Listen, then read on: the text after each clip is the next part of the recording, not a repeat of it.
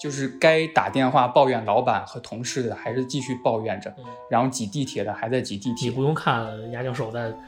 那里边说，因为谁说了一句话什么，其实跟那个都没关系，完全就是一个漫画家和一个动画监督他们之间碰撞的一个结果。也不是说啊苦涩了、甲得甲肝了、生病了，然后还不上钱了，特别穷。他当时说身体怎么越来越重了？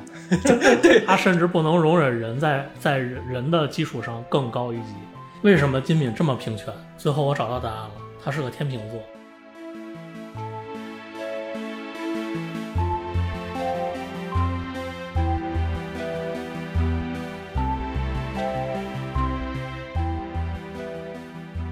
Hello，大家好，欢迎收听《偶然误差》。《偶然误差》是一档以名词解释为起点的播客，在试图对一些词条进行解释和探讨的过程当中，难免会出现一些流动的误差。我们把这些误差称之为偶然误差。那么这一期的话题呢，其实跟往期有点不太一样。就在录制的今天，也就是八月二十四号周二，是著名导演金敏先生的十一周年祭辰。然后我也是斗胆策划了这么一期，尝试重提金敏先生作品的一些特征，并试图解读他这个人物的一些性格特点。那么关于这期呢，我同样请到了一位嘉宾，大家好，呃，我叫思阳，呃，我网络 ID 叫摇滚死兔子。呃，那么我先对金敏先生的一些算是生平回顾吧，做一个简单的介绍。金敏啊，一九六三年的十月份出生在日本北海道的川路市，是日本著名动画导演、编剧、漫画家。在二零一零年的上半年吧，四十六岁的金敏先生被诊断出胰腺癌的晚期。在五月十八日的当天呢，写下了数千字的长文，算是对这个他热爱的世界做了一个漫长的告别和回顾吧，表达他对人生的看法，表达他对职业、工作还有一些朋友关系的看法。而且在八月二十三号，就是在去世的前一天，金敏还在他的社交平台上发布了钟爱的一百部电影，就像他在千字长文最后表达的那样，就是不要忘记要和这个世界上所有美好的事物做一个感谢和告别。八月二十四号，金敏先生就以不到四十七岁的年龄与世长辞了。我记得当时我提这个选题的时候，思阳老师好像第一个回复是说啊，竟然十一年。发出这个感叹的时候，就想到了什么吗？其实感觉就像去年的事儿，因为真的时间过得特别快嘛。在金敏之后，很少有能够超越他的作品。当然，这个可能对动画界太苛刻了，因为因为金敏本身他是一个对成品的把控比较变态的人。对，是的。而且我当时记得，好像在千字长文里面，他写到，就是 Madhouse 的那个完山监督曾经表达过，因为他二零一零年当时还有一部作品叫《造梦机器》嘛，对，等于是一个未完成的状态。完山监督开始的时候好像是说要重新制作，这个呼声特别高。在他刚去世没多久，希望能重启这个项目。对，好像完山监督后来表示说，其实做过这个尝试，但是他的感叹就是说，即使许多人做了这么一个尝试，做的再像，也不过是金敏的仿作。而且他是思考了非常久的时间，然后得出了这个结论。当然，他对金敏本身的感情也很深，因为他是一路把金敏带出来的。金敏所有的作品都是在他的工作室下边，然后他作为制作人出现，然后来，其实制作人说白了就是给他钱，给他给他物质上的支持，以及创作上最大的自由。对对对，我记得当时金敏说的很重啊，说我有一个亲生父母，但是 Madhouse 和完山先生是我的再生父母，所以我对金敏这个人也是很感动吧。他整个人，我我觉得他是一个很纯粹、很重情义的人。呃，上半年的时候，呃，读库漫编室也出了那个他的处女作，算是对《梦华单行本海龟线》，我也看了。其实有些人，我看有一些表达，就是说表示出一些失望，嗯，可能说海龟线怎么那么不像他们印象中的金敏。因为首先它是一个处女作，嗯嗯，处女作其实对绝大多数的漫画家来说，可能处女作完全是他们不想回忆的黑历史。他们真正成名的永远不是他们的就是处女作。其实金敏他从漫画作者嗯转化成一个动画导演、动画监督，他其实这个中间用的时间其实是非常短的，而且在他接近一半儿的他的动画生涯中间，他其实心态上或者说他在创作的理念上来说，都更像是一个漫画作家，而不是一个动画作家。这就是为什么 他跟押井守闹掰了。可能就是创作理念上有严重的冲突。而且当年就是他们做的那个《炽天使》嘛，很多人可能都没听说过这个作品。然后这个作品其实是一个漫画作品，是基于押井守的一套世界观设定和一个特别厚厚一摞的文本。它基本上就是整个世界的设定，然后他把这个世界观做得非常宏大，以至于 押井守在。那个当时我记得是德间书店去问问押井守说这个东西你觉得有什么好的漫画家可以画它？然后押井守就偶然提，因为他之前和那个在《机动警察二》的剧场版二的时候，他和金敏合作过，然后他就提了一句金敏，德间书店就竟然去问了金敏，金敏竟然就答应了，就是一个特别奇怪。但这个为什么当年金敏答应这个事儿，其实那个也没有什么太多的记载。然后当时押井守在接受采访回忆那段时间的时候，他就自己也很奇怪，说他竟然接了，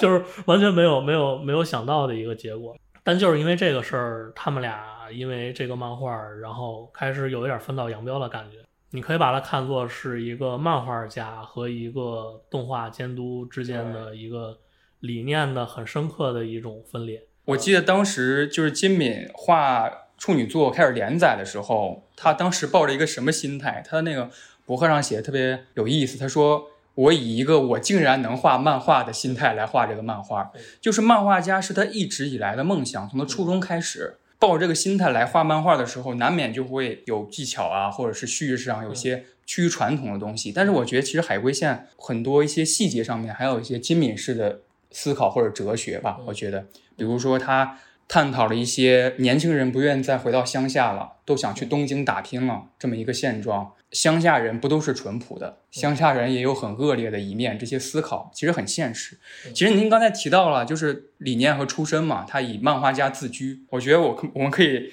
就是从金敏的出身和他如何诞生出他想当漫画家来开始谈起哈。呃，金敏这两个字呢，金是他的姓，敏是源于一个日本的词语，叫乘风转舵，好像那个意思。他很芥蒂别人把他名字打错，因为好像《机动警察二》就把他名字打错了。然后金和敏中间是有一个空格的啊。这里要打断一句，几乎所有的出版社打的中间都没有空格。然后我看点，只有漫边是打对了，以至于我在豆瓣上点金敏，我反而搜不到国内几乎所有的简体漫画。基于金敏本人的意愿，可能是一个。瑕疵，他公开发表过这个愤怒，好像以前就是日本的一些漫画家或者宣传的时候，有人把金敏读成了令敏，就是令和的令，让他让他颇为生气，还要发一篇博文来反反驳这件事。因为他是个很很严谨的人，不能允许一丝一毫的那种。对，是的。然后就谈到他的少年时期嘛。初中的时候好像搬家了，然后他喜欢看《假面骑士》，延伸出了他要当漫画家，甚至自封漫画家。就是因为这个这个举动吧，好像获得了一些 同学的嘲讽或者嘲笑。不过比较好玩的是，大有克洋也是出名的画漫画画的烂，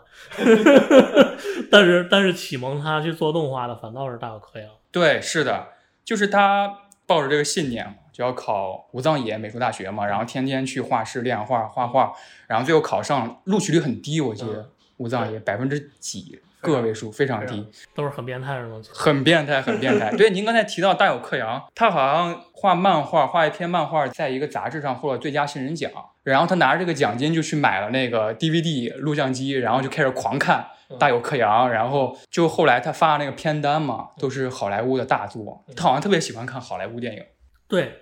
其实啊，这个后边可能会聊到，就是金敏在很多的转场，包括一些蒙太奇的使用，他是喜欢 用 这些东西去融入自己的作品里边。然后比较好玩的是，反倒是好莱坞那帮家伙，他们摒弃了老一辈的很多艺术化的东西，然后他们在做商业片儿。然后反倒是看了金敏的东西以后，他们又开始回潮，又开始回潮去做一些转场，然后在商业电影里边又开始融入了一些。特别好的蒙太奇的专场，对，就是比如说达伦·阿伦诺夫的《梦招魂曲》，对，当时就直接用了魏麻的布屋的那个浴室的那个镜头，然后好像他还就特别喜欢那部作品嘛，好像要拍真人版，然后被被金敏给拒了，被被拒绝了，对，因为他觉他他觉得动画可能已经是绝境，就已经到头了，包括黑天鹅。他实在是太像了。黑天鹅因为讲的也是一个偶像人格分裂，呃，说到哪儿了？说到他开始狂看各种作品，大有克洋。然后之后他第一部就有幸跟参与到大有克洋的作品，呃，老人 Z 对，参与到这个作品的算是策划当中。对他做美术设定和原画，还有构图。那个老人 Z 里边那个女孩儿 和金敏后来的作品里边那些女孩儿，其实她的设定是很类似的，整体上给人的感觉还是那种脸圆圆的。是，然后对抗着世界的不公。对对对对，都。其实，哎，对，这后边其实整个捋下来以后，我们可能会得出一个结论，就金敏可能是有女权主义倾向。对，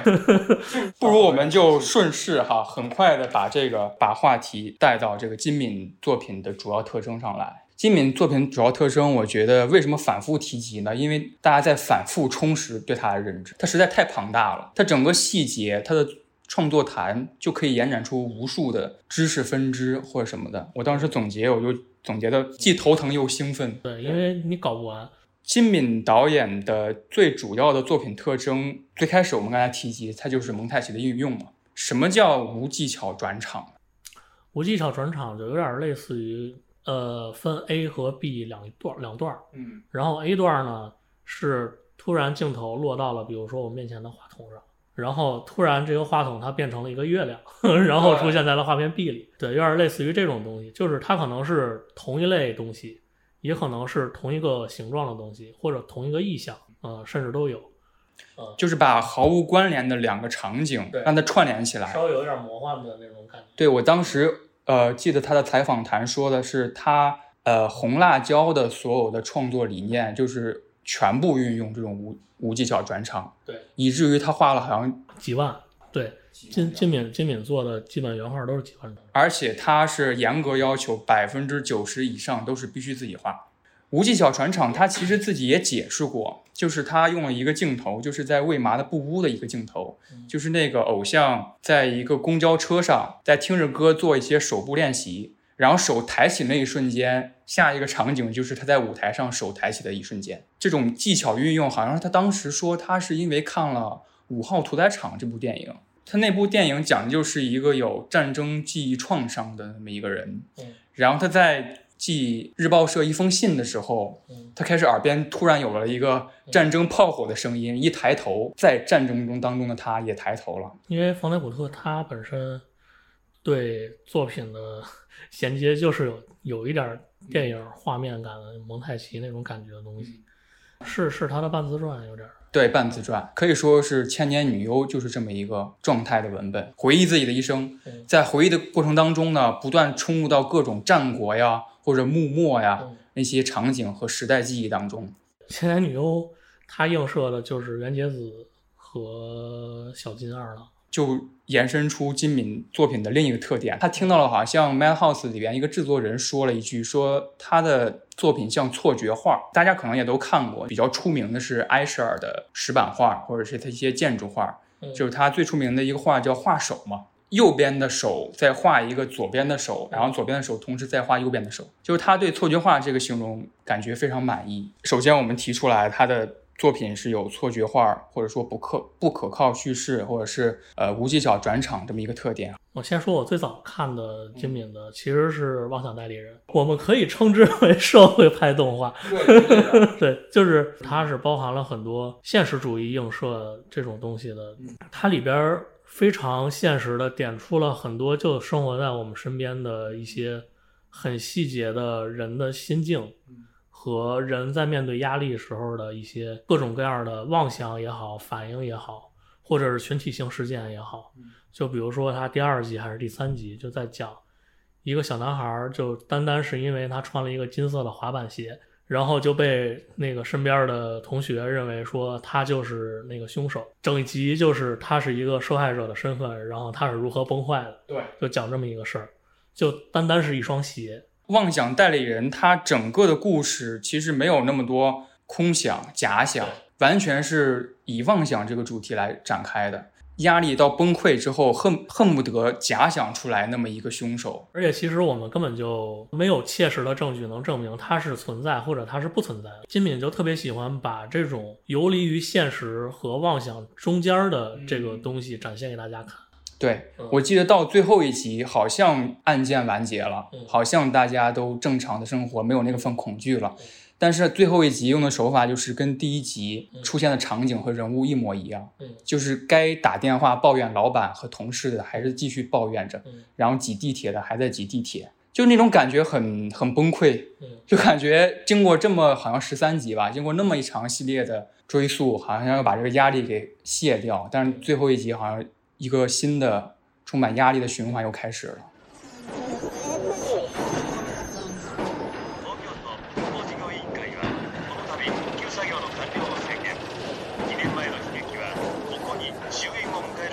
いや東京が復興したって言ってもうちの復興はまだまだなんですよ。いやあれ以来その手の企画がさっぱりダメなんですよ。えー、なんか普通の映画みたいのないの？もうわかんねえんだって。大家がうるさいしさうちだっていっぱいいっぱいなんですから。だってそんな話聞いてない？もん俺も一生懸命なんですよ。君も。やってる。じゃないですか他形容自己的一些性格特征，他认为自己是变态的，嗯就是作品剧本感动他的点就是必须够变态才可以。所以他当时最开始的时候，我好像记得《为麻的布屋》那个剧本他是拒绝的，就一个窥私癖或者跟踪狂和偶像的故事，好像不够不够变态。对，而且那部也是很社会派的，对完全是在讲 idol 和粉丝之间的非常扭曲的变态的那种关系。对，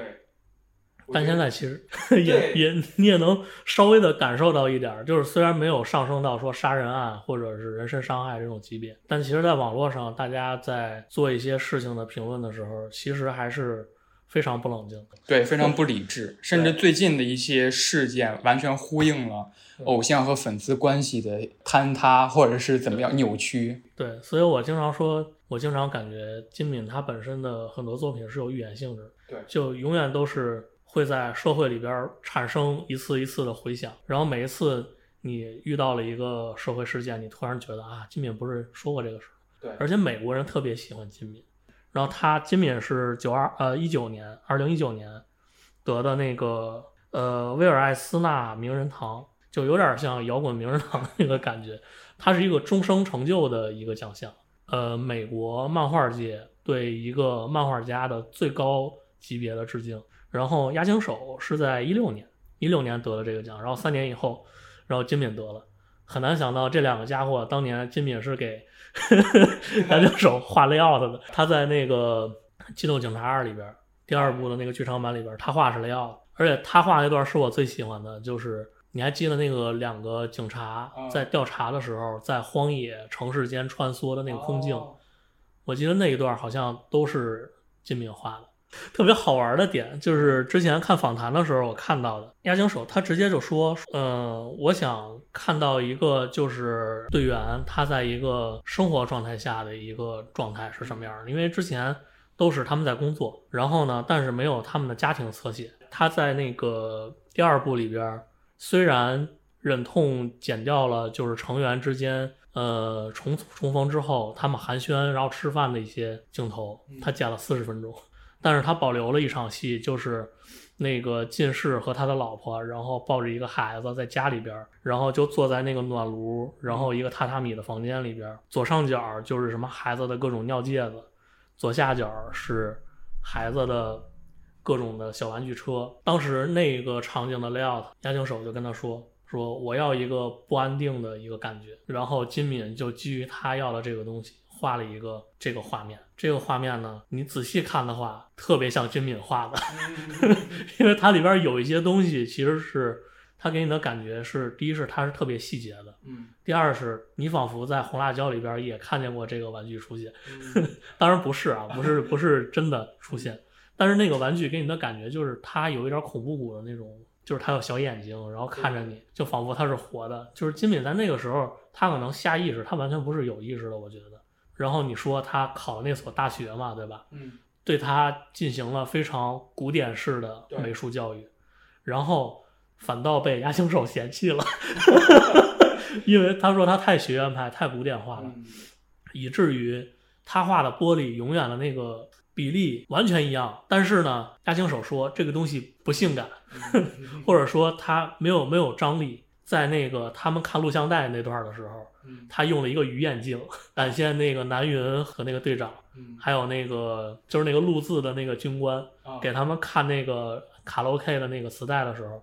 然后他们就冲着那个屏幕两三个人一起大脸怼上去，然后一个鱼眼镜，然后所有人的那个脸都是扩张的。他在用这个东西去做一些暗示，就是说你看见的东西不一定是真的。哇，您刚才提到很多细节，让我回想到了之前看他的创作谈的时候的一些感悟和和收获哈。就您刚才提到那个小的玩具都会有眼睛嘛，嗯其实他一直在传达的一个理念，从喂麻的布屋开始。嗯他当时创作谈的时候分享了一个画面，喂麻在盯着他家的热带鱼的鱼缸，嗯然后是一个中分的一个一个构图，就是那边是鱼缸，右边是鱼缸，左边是魏麻的半张脸。嗯他说这个画面、这个构图或者这个构思，是我所有对魏麻不污整个理念的呈现，就是说看与被看。画面中是魏麻在看鱼，但是还有一个视角，其实是我们在看喂麻，在看鱼。然后我们可能在看鱼，也可能在看喂麻，但是不知道。嗯当时那个小的玩具，您说那个眼睛，就是其实，在《妄想代理人》里边，嗯她的那个女主角也是一个设计玩偶的嘛对，她也是有一个很夸张的眼睛，很庞大的眼睛在看着。而且当时您说她那个玻璃古典画法，当时她也说过，在魏麻的布屋里边，她所有的窗户都必须是四比三。为什么是四比三呢？因为窗户的四比三和屏幕的四比三是很好协调的。嗯他把屏幕、鱼缸所有的这种介质都画成了四比三。嗯不管是玻璃也好，镜子也好，还是电脑屏幕也好，都是一个窗口，都是别人可以看你的窗口。就是为嘛在那个房间里边，所有的镜头或者是呈现他有压力的镜头背后，要不就是有一个镜子，要不就是有一个窗口嗯，要不就是他在面对着电脑，就是一直有一个可能画外的视角在看他。为嘛他在那个演完那场强暴戏之后，嗯就是他觉得自己爱豆的人生结束了。嗯，他回到家以后发现鱼死。而且好像还有两个鱼在追逐，嗯就是因为象征着他的人格嘛，嗯，就是魏麻的另一个假想魏麻在追逐自己、追杀自己。对，其实那个时候他已经有一些二元性的东西在里边了，包括到后边红辣椒的时候，他其实过度的，我感觉啊，一看这就是金敏的东西。对，嗯，因为他永远在探讨对立的、矛盾的这个东西。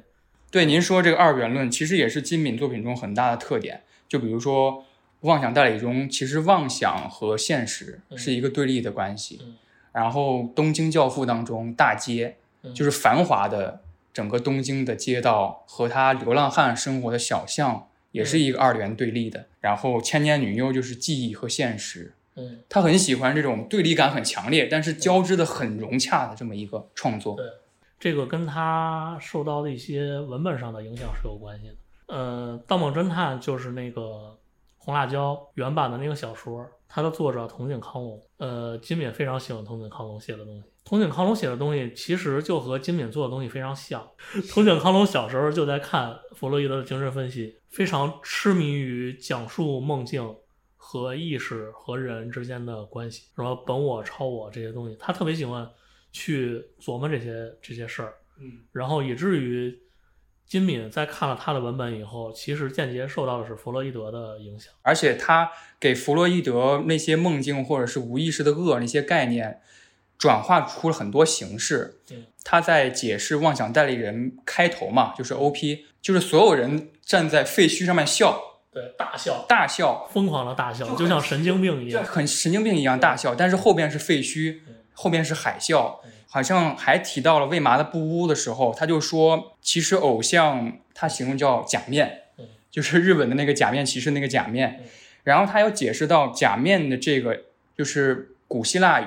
佩索阿那个作者，他用了各种假面或者是虚假的身份来写自己嘛。嗯，他说，当整个社会的人人人都戴上假面之后。你的欲望好像被掩藏起来了嗯，但是你做梦的时候一定会出现。包括红辣椒里边真正去战斗的那个那个实体，都是比个体都永远是更大，像奥特曼一样对对对。是的，嗯而且我记得《红辣椒》里边，我印象很深刻，就是最后一个一个大游行，嗯然后里边充斥了金敏所有的他对社会的批判和喜好，或者是自己的看法、一些观察。对他甚至他甚至都没有批判，他就是让你看一个荒谬的游行，然后那个政治家就在跟那儿大喊说：“老子就是天定的，老子就是能当天皇，就恨不得到那种程度。”然后所有的女大学生都说：“你看我的青春有多么美好。”对我好像记得那个女高中生们都是手机头，就是头就是个手机，对她的她美丽的脸就在手机里边儿，不是说手机长在脸上吗？我觉得就是就是那个东西。因为它里边有一幕是我印象特别深的啊，有两幕吧，一幕是关于政治家的，嗯有一幕就是说，呃，这一个政治家在他的一个竞选的，因为日本会有那种竞选的车嘛，那个政治家站在车顶儿。他金敏在处理这个场景的时候，他把这个政治家是形容成了一个达摩。达摩其实就是在日本的场景之下呢，它有两种功能，一种功能就是眼睛都已经画好的达摩，它就是家里边的装饰；还有一种达摩是眼睛是空着的，一般达摩是两个眼睛，他一只眼睛画了点上那个眼睛了，然后另外一只没有点，没有点就是在要在你这个梦想实现以后，在你想有一个梦想之前，你要买一个达摩，然后你许愿，然后把达摩放在家里，然后当你的愿望达成的时候，把他的眼睛点上，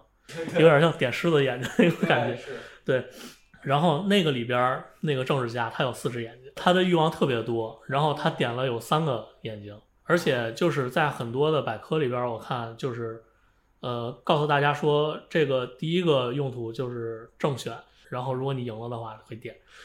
这是一个特别正式的城，嗯，然后他甚至要专门做一个仪式去点那个烟。另外三个眼睛不知道是什么欲望。对，而且日语里边它有一个叫什么，中文读起来叫七转八起，它读起来就是中文来读的话就是七转八起，意思就是不倒翁和倒了就能起来嘛，就有点感觉像日本的一些政治家，比如说你有什么政治献金丑闻，然后待两年又起来了，又出来竞选，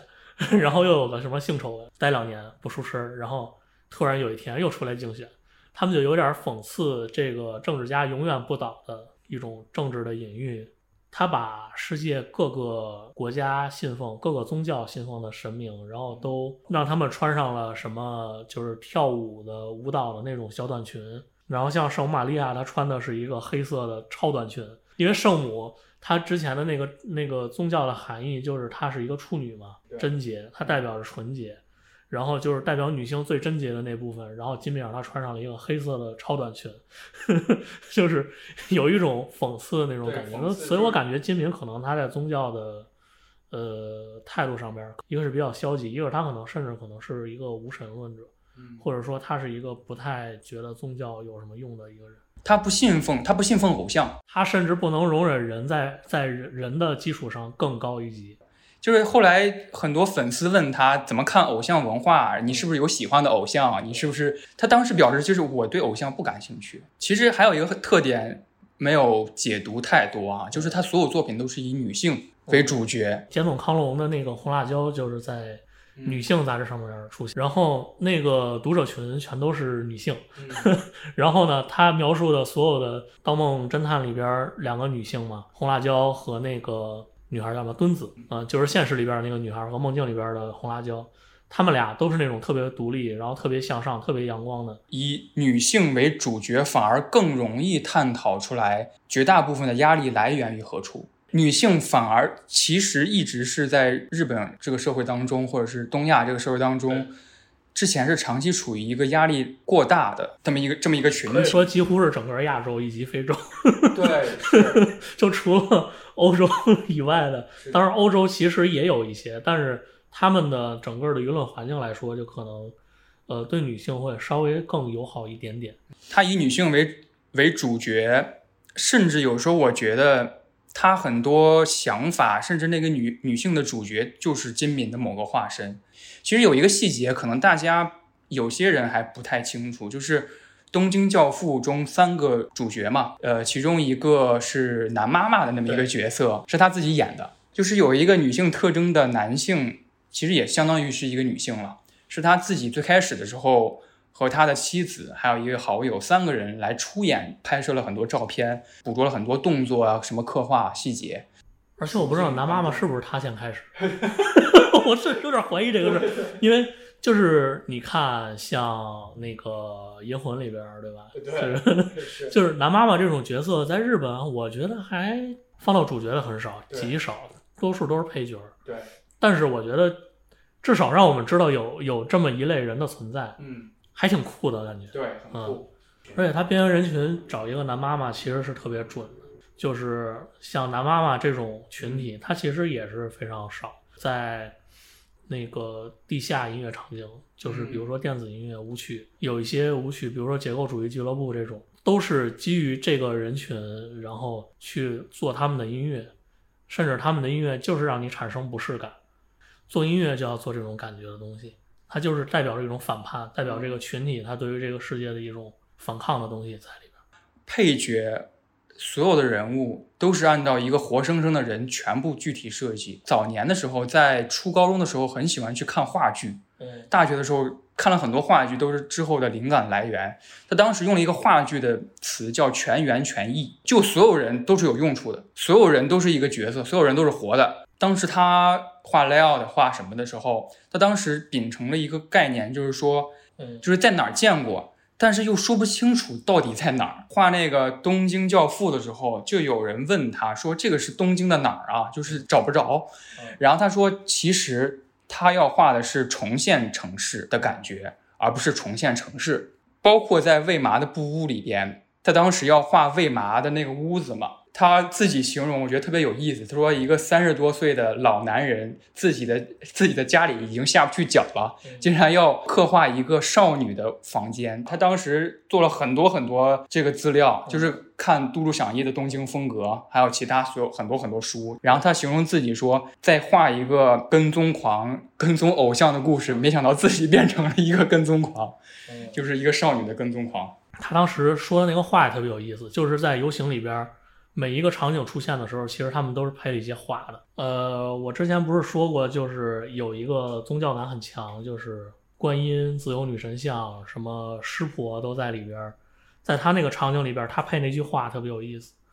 叫“神佛皆变纸”，纸是圣旨的那个纸。然后我说这是一句什么宗教的话吗？我专门去问我一个研究佛学的朋友，然后朋友说不知道这句话，没听说过。我把这个东西丢进了谷歌，然后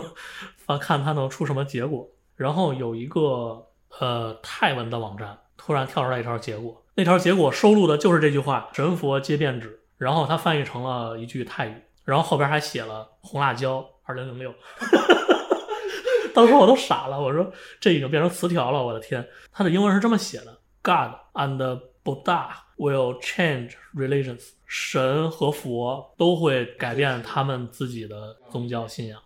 就好像宗教信仰是一个随着时代而变化的东西。其实我觉得这个特别有意思，因为当时在总结金敏作品当中女性为主角这个特点的时候，我发现她特别喜欢把女性的一些特殊的职业来刻画，就比如您刚才提的女仆、嗯美少女战士、超短裙，她甚至写了很多妓女、援交妹。然后在海龟县里边，我记得他当时有一个他的朋友觉得他的乡下被过分开垦了，嗯他说他现在的乡下那个海滩就像一个任人宰割、浓妆艳抹的妓女一样。嗯所以我觉得金敏借着这些特殊职业的，就是被社会恶充满的那些职业，来反映了更多社会问题。后来我琢磨了一下，为什么金敏这么平权？最后我找到答案了，他是个天秤座。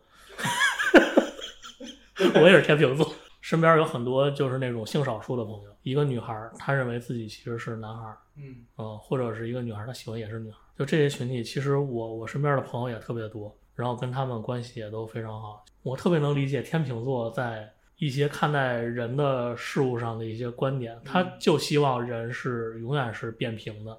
像昨夜杨子说的，没有神也没有佛。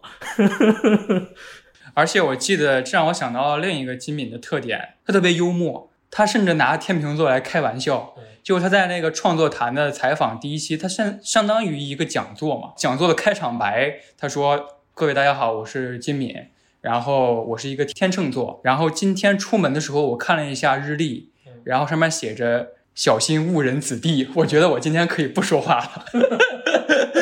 就是他特别喜欢这种生活细节，幽默感特别重。他甚至调侃自己的疾病，呃连载作品的时候，还是连载海龟线的时候，哦，说到作品就是 Opus 那部未完成的单行本吧，可以说是，因为他在连载这部作品的时候是在一个杂志上连载，嗯然后连载着连载着，那个杂志停刊了。嗯因为那个那个 Opus 那个作品那个故事是讲一个漫画漫画家嗯，闯入到了自己的漫画世界当中，就是半自传的那种。对半自传的那种感觉。然后他就想，我靠，杂志停刊这回事儿，如果不写不画到这幅漫画里，就太点可惜了。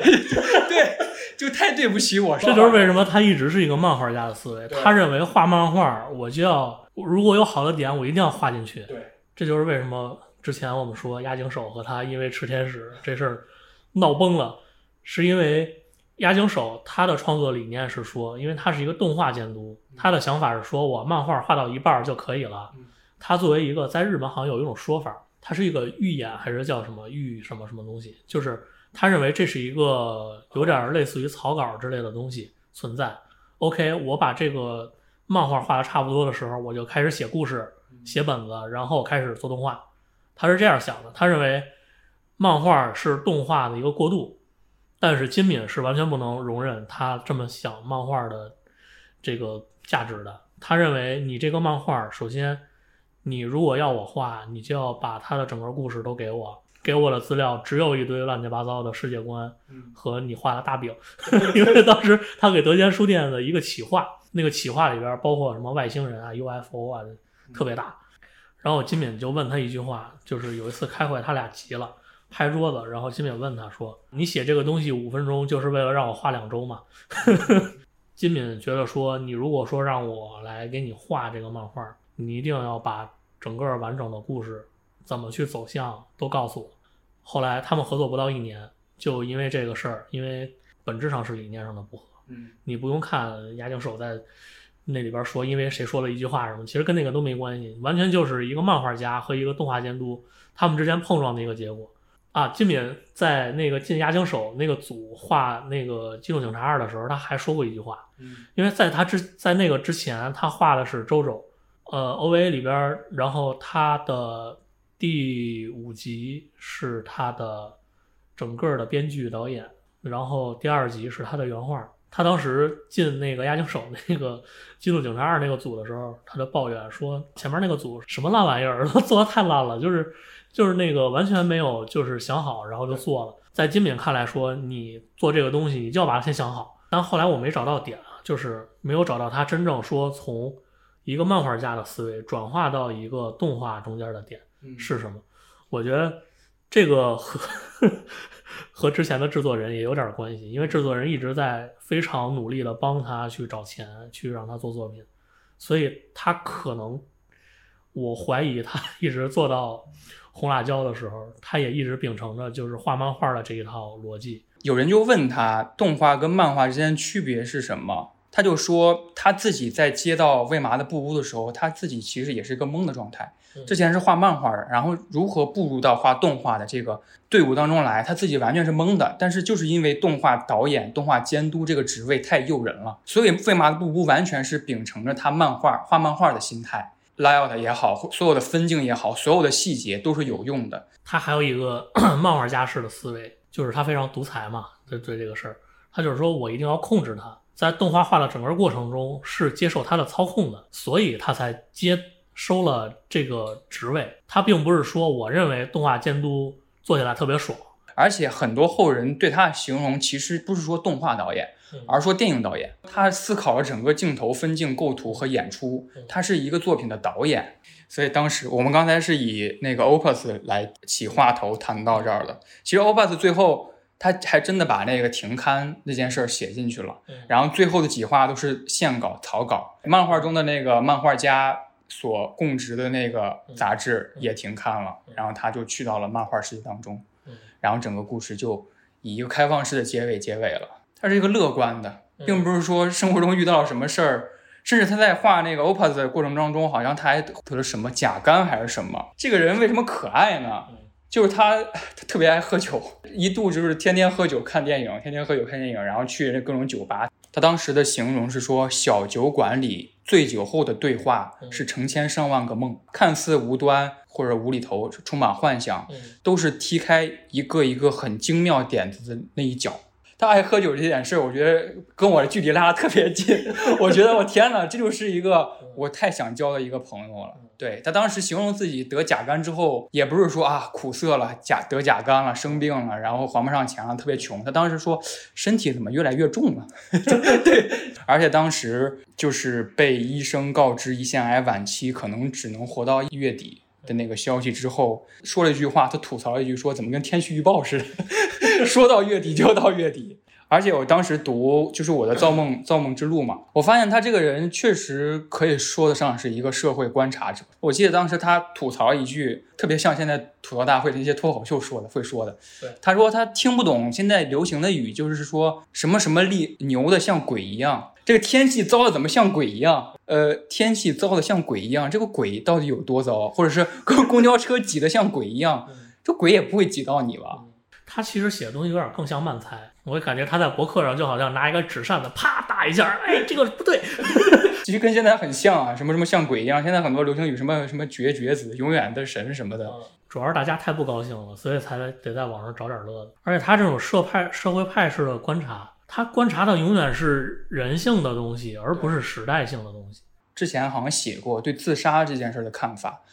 好像他表达过，好像现在整个社会中冲自杀率很高嘛。其实，在红辣椒最后那个游行当中也有体现，就是排着一排的工薪阶层排队自杀。他们欢笑着跳下去，像跳水的那个女运动员一样。他当时在随笔里就写到了他对自杀的看法，好像自杀真的成为一个出路了。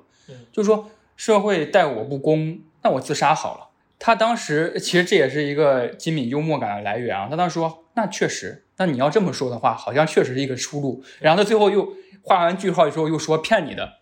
就就他特别喜欢说骗你的。呃，我跟你说，如果不是因为创作理念上的冲突，他跟押井守真的是能成一个一对特别好的朋友。嗯，押井守嘴也特别毒，押井守就是说宫崎骏，因为宫崎骏跟他其实是一代人。呃，宫崎骏是在他们一九九零年代往前那波，然后一九九零年的时候，就是那几部电影就出了嘛。铃音是九八年，嗯，九八年出的铃音，然后宫壳九五年，就是最早押井守那版。呃，《机动警察二》是九三年，《为麻的布屋》是九七年，嗯就是一九九零年代，他们这代人是在反抗前一代，前一代其实是嗯宫崎骏那一代，宫崎骏那一代在做的东西就是好像是老少咸宜的，但导致了社会上很多声音说你们就是动画就是给小孩看的，就是低龄化作品。一九九零年代这波新的创作者、新的监督，他们开始用更社会性的东西、更严肃的东西去回应，说你看动画是可以做到很深邃的。包括金敏在《机动警察二》里边，他那个分镜，我觉得可能是我看过的所有动画史上最经典的一段儿。他那种空气感，日本人就爱说空气感，他把空气感这个东西掌握的特别拿捏的特别准。就是一条线，你看着它是一条线，但实际上它非常微妙的一种气氛在里边。它给你的感觉就是，你看完这作品以后，你想不起来《机动警察二》讲的是什么故事了，然后你就想就是那个播的那个它音乐里边那个采样儿，然后整个那种特别空灵的感觉，然后船在河道里边走，然后雪下来。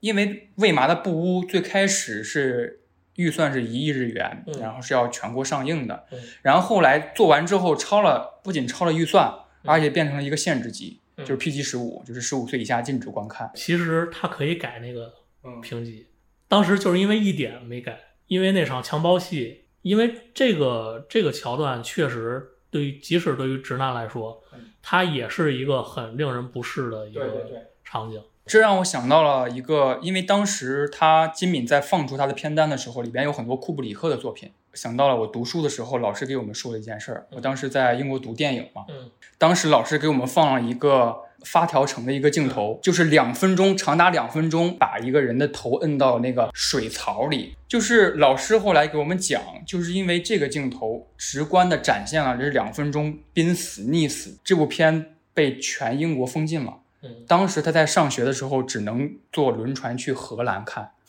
对，所以他发条城在在英国封禁了好多年，直观展现恶，就刚刚您说的那个令人不适的恶感，嗯，也是金敏可能甚至是学到的那么一点吧。就是那场强暴戏里边那个男演员，他在中间导演喊咔的时候，还跟那个魏麻道歉，说对不起，就是可能要让你稍微不舒服一会儿，嗯因为不能动嘛，他离得特别近。但是那句话我突然觉得啊，人不是绝对坏的，他在一个展现绝对恶的一个场景里边，就是这个施暴的对象，他反倒出戏了，他出戏，马上他就把你带出去。对，然后你发现啊，在拍片子，这不是真的。我记得当时金敏对于“安定”这两这个词儿和“安定工作”这个词儿有了很长篇大论的解读，他就认为他很讨厌那种。呃，美化不良少年，嗯就是说我初高中是一个有过什么恶习的，有过什么社会经历的一个少年，然后我有一天我觉醒了，我在社会中扮演一个很好的人，然后所有人都原谅他了，嗯他很讨厌这个。首先，他拒绝美化，然后其次呢，他他就对“安定”这个词很不看好，他就说世界上没有所谓的安安稳稳一辈子的工作这回事儿。我他奉劝年轻人不要抱着这种想法来大城市闯荡，因为你抱着这个想法来闯荡，终有一天你会说啊，大城市其实是在拒绝我，嗯东京其实是在拒绝我。我不如回到乡下过安安稳稳稳的日子，甚至有些人抱着环保的概念回归乡下，他觉得这些人死掉才是最环保、最好的、最好的举动。他觉得这些人只是抱着了很多很多借口，你喜欢的事儿把它变成工作，这是一个非常非常健康的观念。嗯，这也是一个特别特别理想的 工作状态。对，就是恰好你喜欢的东西，你能靠它赚钱。这就是为什么他去进入警察二画雷奥的嘛，他是要赚钱供自己画漫画。他在那段时间永远都是他去画周周，满满嘴抱怨，做动画的都什么破烂玩意儿，就是你们你们做这个东西一点都不认真，然后非常闲散，然后东西就做完了，他就抱怨这个事儿，但他还要去，因为他要赚钱，他要赚钱就供自己干喜欢的事儿。他在做《千年女优》，其实里边有一个有一个空镜，有一个转场，还挺像《机警二》的，嗯就是那个女的开始奔跑，然后跑，然后跑过了各种战火，跑过了各种时代，就是一个空镜，然后各种声音混入。其实那个场景是他找了一个少女，拍了很长很长她奔跑的一个录像，嗯然后一点一点根据她的动作去改，所以我当时我觉得我靠，这个人太纯粹了。我觉得这后来可能也影响了渡边卡罗尔那个动画的时候，他当时就说他所有的弹唱的都是找一个真的会弹唱的歌手。板道上的阿波罗应该也是那个板道上阿波罗是渡边信一郎憋了八年，然后 Madhouse 那谁完山完山找到找到渡边信一郎说作为东西吧，我给你掏钱。即使是单纯的作为音乐剧来讲，它也是一个特别出色的作品，而且里边的爵士乐也都是非常漂亮的爵士爵士的那种即兴。嗯比如说《千年女优》那个女的，她设定成为一个追逐她的那么一个女性，嗯但是她最后没有形具体的形象，嗯没有具体的正面的脸或者什么。然后最后在太空舱里面说了一句话，说我不是喜欢他，我是喜欢追逐的过程。我觉得这个映照他很多他的他的作品的一个脉络或者想法吧。妄想代理人也是，可能没有那么一个他。妄想代理人最经典的就是没有脸，所有人看见的很可能是自己的脸，是但不一定是别人的脸，他不会特定的说是 A 的脸是 B 的脸。比如说那个小男孩儿那集，就是滑板鞋小男孩儿那集，他看见的是自己，他看见的只是一面镜子，他并不是一个具象的长得和他一模一样的人。就我觉得就很高明吧，他不把这个角色确定下来，让你有很多思考。就碰到一些问题的时候，每每就能回想出来那么一些东西。我觉得这才是重要的吧，也是我们今天可能重提金敏的很多作品的意义。我觉得这些概念是美好的，就好像他说的一样，如果碰到在世界上碰到美好的事物，一定要好好的感谢，然后好好的道别。呃，咱们两个聊天，我觉得还是很开心的。如果真的是再开心一点的话，希望下次聊金敏老师的时候能喝酒，或在在一个酒吧聊起他，我觉得那也是他非常希望的一个场景吧。金敏给我的感觉就越来越实在了，一个可爱的人，一个可爱的老头，喜欢喝酒，喜欢谈的那些事儿，然后喜欢看那些电影，又是那么跟我重合，所以我觉得也希望今天这个在祭神上的一点点追思跟怀念，能够真的让大家再次回想起这么一个电影导演、漫画家。